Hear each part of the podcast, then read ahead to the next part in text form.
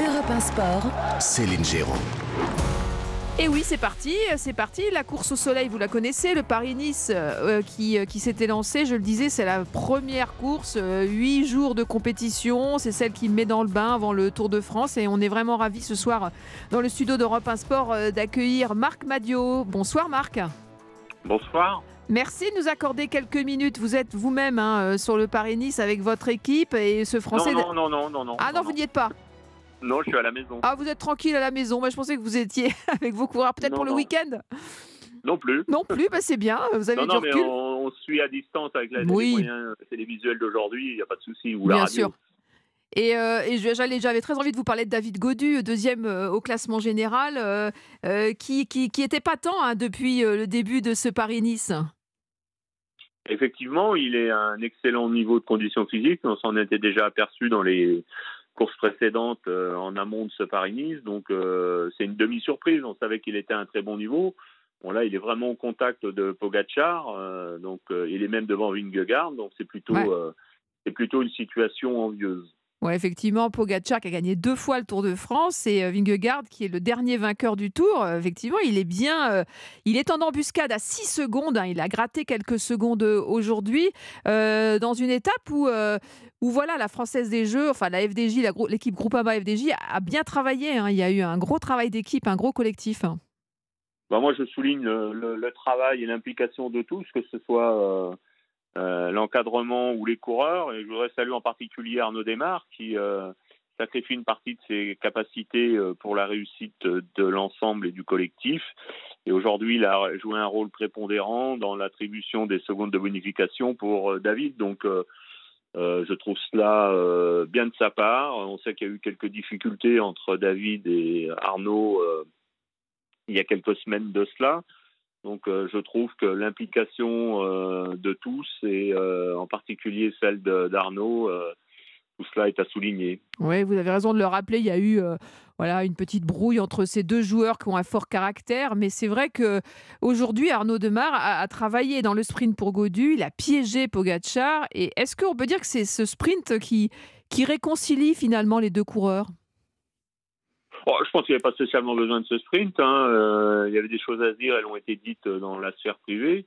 Après, euh, euh, ce sont des professionnels, ils sont là pour être euh, le plus efficace possible et euh, ils tentent de le faire à chaque reprise. Donc, euh, euh, ce qui s'est passé aujourd'hui euh, n'est- que la continuité de ce qu'on attend euh, de plusieurs coureurs au sein d'une même équipe. Hum, David Godu, grimpeur breton, 26 ans, il était septième au Tour des Alpes-Maritimes et du Var euh, à la mi-février, deuxième en Ardèche, euh, derrière à la Philippe d'ailleurs qui a, qui a été bon aujourd'hui aussi, Euh, mais de l'autre côté hein, de la Tirreno Adriatico, on en parlera tout à l'heure.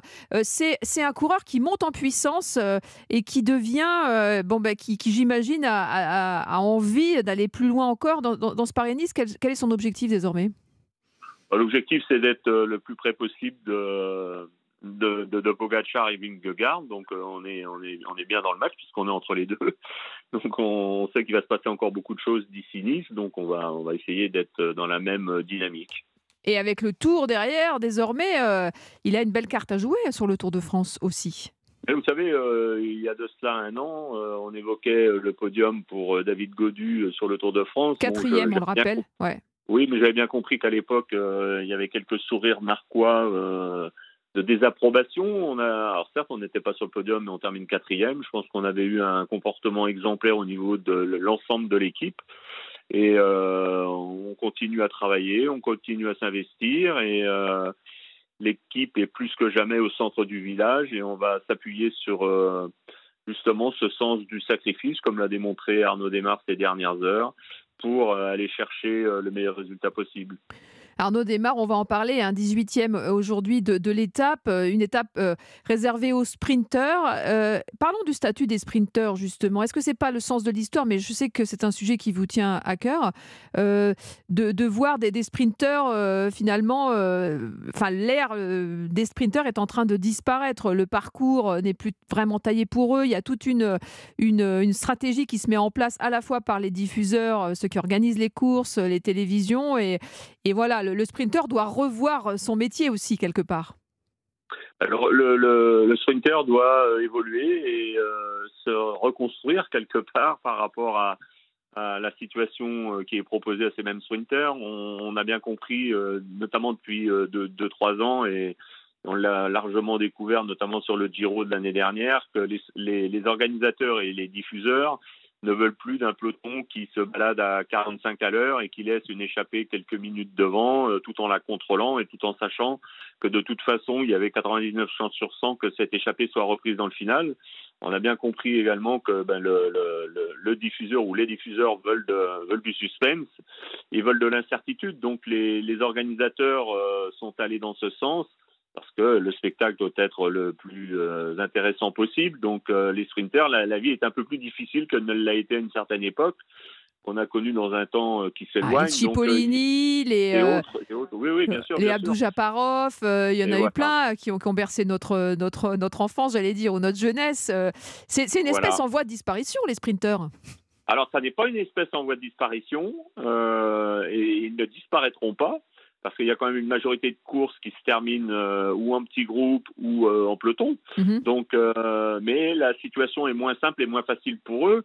Et puis l'autre phénomène qui est quand même à prendre en considération, c'est qu'aujourd'hui, avec les fameux points World Tour, bah, les équipes sont obligées d'avoir des effectifs qui sont capables de s'exprimer sur tous les terrains. d'avoir des leaders pour le classement général et d'avoir des sprinters, donc ce qui rend la tâche encore plus difficile dans le contrôle de la course et notamment au moment de l'emballage final, on voit en ce moment des sprints euh, assez euh, assez kamikazes, assez dangereux. Souvent les arrivées euh, sont aussi punchy et spectaculaires. Donc tout cela n'arrange pas la vie des trains de sprinters sur les, épreuves que l'on voit en ce moment. Je pense que ça va se réguler dans les prochains dans, les prochaines semaines et les prochaines les prochaines courses, mais